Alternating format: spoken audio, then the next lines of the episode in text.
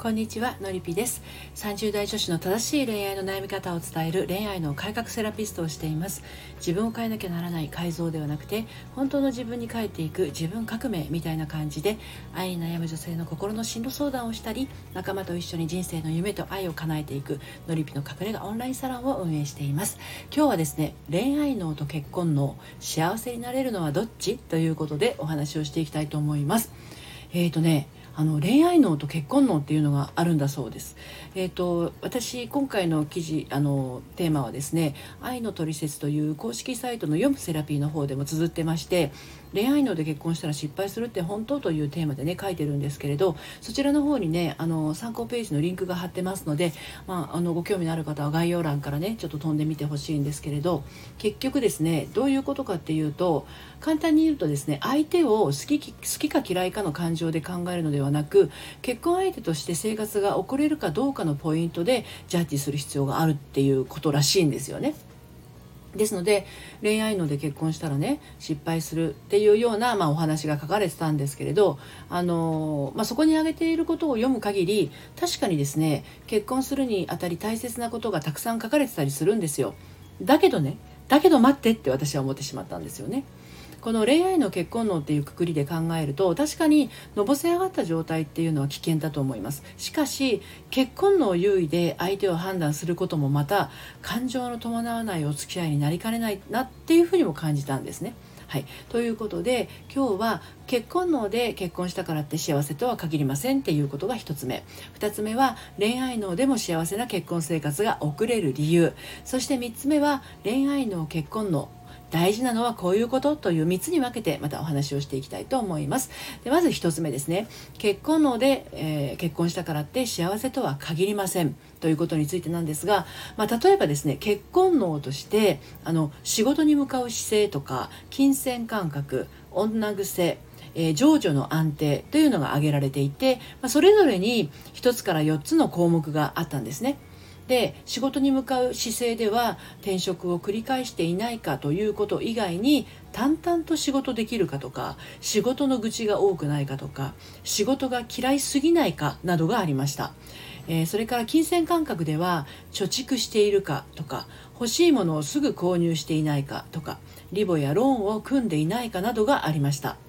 で家族との関わりでは親との関わりや兄弟間の問題などがあの挙げられてましたね。そして情緒の安定ではすぐ起こるような DV 傾向があるか気分の浮き沈みがあるかなどがありました。まあ、ここまでですねうんそうそうって思え思える部分とえこれってすぐ分かるん？っていうことってあると思うんですよね。でそしてこの辺りを淡々と考察できるとしたらそれは恋愛感情になる手前の話だと思うんですけど恋愛感情を持つ手前でここまで相手に興味を持って話を聞けるかなっっていうふうにもね思っちゃったんですよね。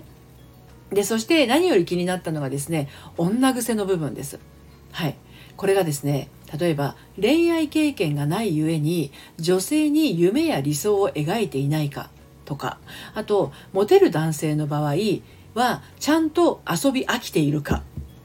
これって分からなくないですか？って思ったんですよね。うん、あなた女性に対して夢や理想を描いていますとかあなたちゃんと遊び飽きていますって聞いていや描いてませんよそんなのとか。はい遊び飽きてますとかっ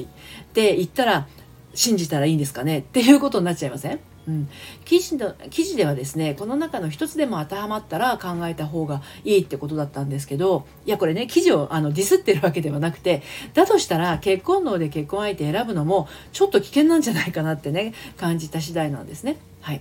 で、えーと私はね恋愛脳でも幸せな結婚って送れると思ってるんで2つ目は恋愛脳でも幸せな結婚生活が送れる理由ということについてお話をしていきたいんですけどあの大前提として結婚するんだったら大好きな人と結婚したいっていう人多いと思うんですよ。っていうかほとんどそうだと思うんですよね。うん、この記事の方のように本当にね気をつけるに越したことはないんです、うん、だけどのぼせ上がって結婚したとしたってそれはそれでその時はそうだったんだから別にいいんじゃないの？とも思うんですよね。うん、それをしたからそうだとまずいってことねって本人が気づくのであってね、うん、何でもそうなんだけどあの万人に当てはまるってってことはそうそうないわけですよね。特に結婚なんてものは夫婦の数だけパターンがあります。だとしたら好きがあって好きっていう気持ちがあってそして自分が幸せであって2人でもっと幸せになれるんだったら細かいことはどうだっていいんじゃないのかなっていうふうにね思ったんですよね。まあもちろん転職を繰り返していると人と結婚するとしたら経済面での不安があるかもしれないけど例えばですよ。お料理が好きでお掃除も好きな彼であなたにべらぼうな収入があるとしたら全く問題なくないですか？ここで私が養ってやってるんだみたいな気持ちになるんだったら同じぐらい稼いでいる相手がいいんでしょうけどね人の価値観も様々なのでダブルインカムじゃなくたって主だった収入が妻だったとして、まあ、当人同士が良ければそれ問題じゃないんじゃないかなって思うんですよね。あと仕事が淡々とできるかっていうのだってねあの自分自身があの仕事の愚痴が多くて淡々と仕事してて虚しい気持ちになることもあるのに相手にだけそれを望むのはどうなんだって思いますしねつまり奥さん側が、ね、共働きであの淡々と仕事してて、ね、あの淡々として仕事ができてなくてそして仕事の愚痴が多かったとしますよ。で自分はそうなのにもかかわらず旦那さんになる人は仕事が淡々とできていて仕事の愚痴っぽくない人っていう風になったらちょっと不公平じゃないですか。ね、ただあれですよね親との関わりだけはですねちょっと気をつけてみる必要はあります。まあ、何も両親が育ってなきゃとか両あの両親が離婚してたらダメとかね片親育ちだからやめときなさいとかそういうことじゃないですよ。親に対しての感情とか思いがあったかい人かどうかはちょっとしておいてもいいのかなっていうふうに感じます。なぜならば彼は後々結婚したらあなたの家族になる人なんですね。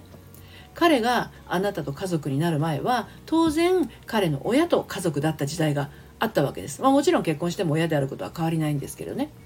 これが家族への対応態度思い。これから家族になるあなたへの対応態度思いになること。なのでこれはちょっと頭の片隅にね置いておいた方がいいのかなというふうに思います。で最後に恋愛の結婚の大事なのはこういうことなんじゃないかなっていうことをお話ししていきたいと思います。自分自身の思いを大切にすることですね。それが恋愛感情であれ家族愛であれあなたを取り巻く人間関係すべてにおいてですね。はい、あなたが疲れたり悲しくなったり辛くなったりすることなく人生を一緒に進んでいける人。そう考えたら自分から苦労の道はですね選ばないはずなんですよ。